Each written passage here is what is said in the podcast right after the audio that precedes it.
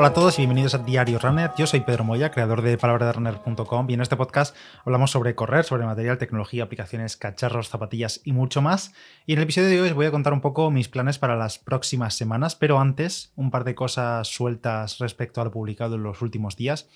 respecto a la Skip de 900X, que por cierto, eh, muchas gracias a todos los que estáis viendo el vídeo, dejando vuestro apoyo y demás, está funcionando genial, lo tenéis en YouTube, en el canal de YouTube Palabra de Runner. Y una duda que me habéis preguntado tanto por ahí como por Instagram, si no recuerdo mal, era que cómo es posible que utilizase un 43 si mi número habitual era, es un 44, un 44 y medio, según el modelo y la marca. Y bueno, es una buena duda, la verdad, pero no tiene mucho misterio. Al final la zapatilla era un modelo de preproducción, no tenía ni siquiera etiqueta de tallaje ni los centímetros que medí interiormente, no tenía nada, simplemente decían que era un 43 y pues me fié. Entonces el día que me la probé me venía bien, incluso el primer, la primera vez que me la probé, la probé directamente sin la plantilla interior para aquello de dejar un poco más hueco al pie, pero al final era demasiado hueco, entonces le puse la plantilla y me funcionó bien. Eh, ¿Significa eso que tallan grandes o que tallan pequeñas o que tallan raro? No lo sé, porque al final esto, como decía, es un modelo de preproducción y cuando lleguen a las tiendas pues ya serán producción final y quizá la talla cambie y mi talla vuelva a ser un 44 en lugar de un 43. No sé, la probaré en ese caso, pero en principio no os fiéis de que esa talla 43 era talla grande porque simplemente era un modelo no final. También me preguntabais si habría podido rascar eh, algo más en la media, algún segundo, algún minuto más en la media. Minuto lo veo como demasiado, rascar más de un minuto en el tiempo que ya hice. Pero sí, bueno, eso, una pregunta general como que si hubiese cambiado algo más de lo que hice en la media.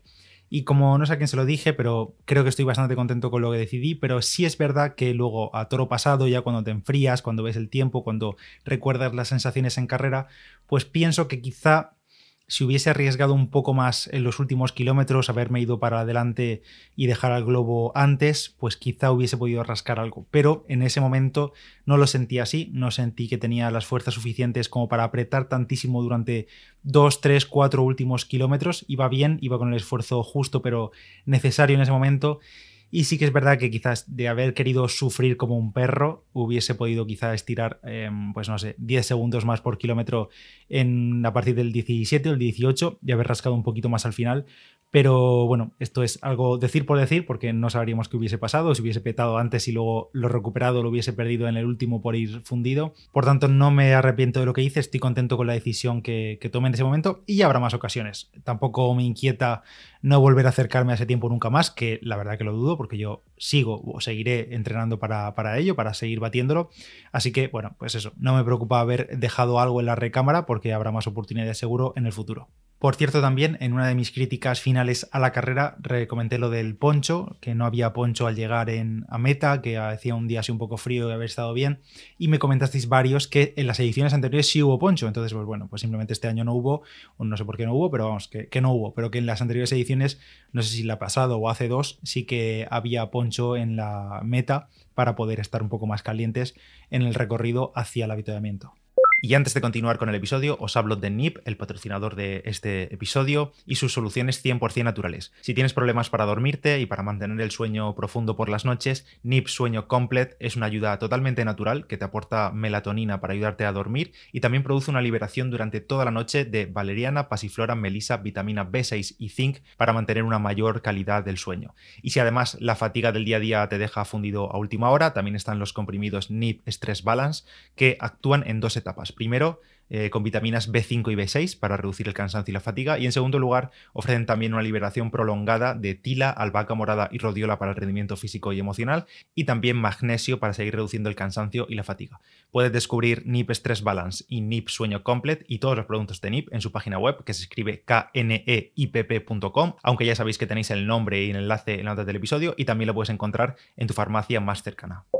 Y ahora ya sí, el tema principal del episodio, qué voy a hacer en las próximas semanas, próximos objetivos y demás. Y hasta hace bien poquito, hasta, bueno, antes de la maratón de Sevilla, el único siguiente objetivo que tenía en mente, o el único dorsal que tenía 100% asegurado, comprado y demás, era la media maratón de Valencia, que será en octubre, que ese dorsal pues sí lo tenía desde hace bastante y era la única carrera en la que estaba inscrito. Pero también tengo una carrera antes, una carrera importante por distancia sobre todo, y es que estaré el 8 de mayo en la maratón de Barcelona. Así que ese es el objetivo más próximo. Em, es verdad que tras Sevilla quedó esa espinita de no haber salido todo como lo tenía planeado. Y la verdad es que para nada, para, pero para nada tenía pensado repetir maratón tan pronto. Pero precisamente la semana tras la maratón de Sevilla tuve una charla con los organizadores de las carreras de la Maratón de Barcelona, de la Milla y de otras carreras que organizan por España, por la empresa que hay detrás de la organización, y fueron tan amables de invitarme a las pruebas que me apeteciesen de las que ellos organizan. Entonces fui a la Milla, como ya sabéis, tenía posibilidad también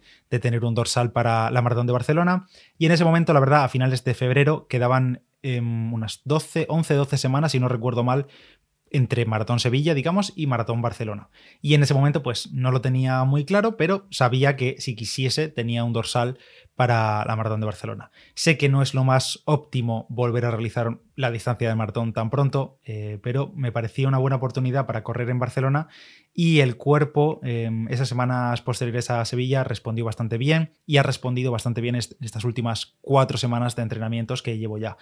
Ahora bien, em, bueno, decidí inscribirme, tenía el dorsal, así que me inscribí. En ese momento, a finales de febrero, sin mucha expectativa, simplemente como voy a Maratón Barcelona, si la acabo bien, si no lo tomo como una tirada muy larga, durante, con habituamientos y demás, disfrutar de la carrera y ya está, o acabarla a ritmo tranquilito, ya veremos pero han seguido pasando las semanas y en este caso, eh, para esta ocasión, no tengo tan claro cómo afrontar la carrera ni qué objetivo llevar en ella. No es tapadismo ni nada, simplemente es que no lo he decidido todavía. La verdad, hay varias opciones, como es obvio, entre ellas salir a ritmo disfrutón ligerito, un ritmo bien, completarla, tacharla de la lista y ya está, pero también hay otras opciones, como por ejemplo intentar agarrarme a algún globo de tiempo interesante y decidir conforme vayan pasando los kilómetros, decidir qué hacer, si tirar hacia adelante o quedarme y demás. Está claro que con el gran resultado conseguido para mí en la milla de hace dos semanas, pues es un, fue un gran chute de motivación y me hace plantearme pues grandes cosas. Pero bueno, todavía tengo bastantes dudas acerca del día también que nos puede hacer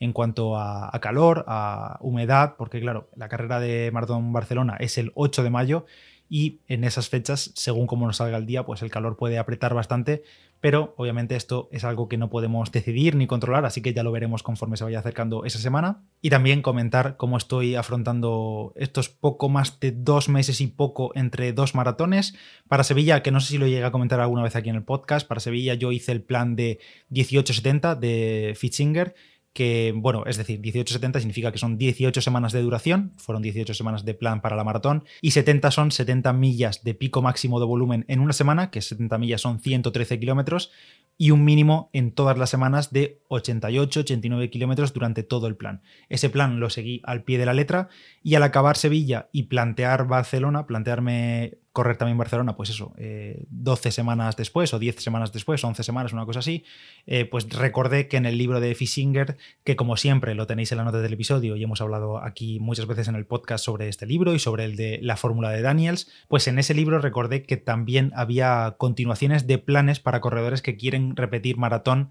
en 12 semanas o menos, por la razón que sea, ya sea por lesión o porque no acabaron bien o porque, bueno, pues porque les coinciden dos carreras en 12 semanas o menos, y en el libro hay eh, creo que planes de entre 12 semanas, 10 semanas, 8 semanas y creo que ya menos de 8 semanas Fisinger te dice que te busques un poco la vida, que no te asegura nada. Y yo he optado por el de 10 semanas, que en esencia está estructurado como tres primeras semanas de recovery tras la primera maratón, luego un bloque importante de cuatro semanas de buenos entrenamientos y luego unas tres semanas de tapering. También es verdad que esta vez no lo estoy siguiendo tan al pie de la letra. ¿Por qué? Pues porque primero, yo cogí el de 10 semanas, pero es que antes de empezar ese plan de 10 semanas, yo ya tuve dos semanas tras la maratón de Sevilla que lo tomé como recovery. Así que desde inicio prácticamente lo llevo modificando tanto las sesiones como el volumen semanal y demás. Y también ha coincidido que estos dos meses, mayo, abril, eh, está coincidiendo con varios compromisos sociales, viajes y demás, y desde inicio decidí no preocuparme por ello, quitarme la presión, así es la vida, lo adapto y ya está.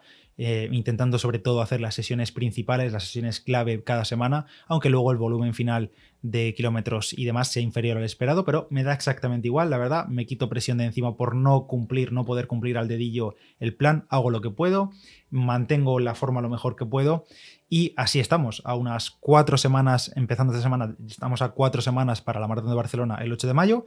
y simplemente pues a seguir disfrutando de las semanas que me vienen, a seguir marcando entrenos como completados, a los ritmos y la forma actual y según se acerque la fecha, con calma decidiré y definiré el objetivo pues del todo. Definiré qué objetivo voy a llevar en carrera, la estrategia y ya está. Que por cierto, este año en Maratón Barcelona también hay una carrera paralela, han metido un 10K, que esto creo que nos hacía antes porque lo vi como noticia hace unas semanas que nos llegó al email y habrá 10 kilómetros el mismo día de la maratón, me parece que salen un poquito más tarde. La maratón me parece que por, imagino que por temas de calor y demás, la han adelantado a las 8 de la mañana la salida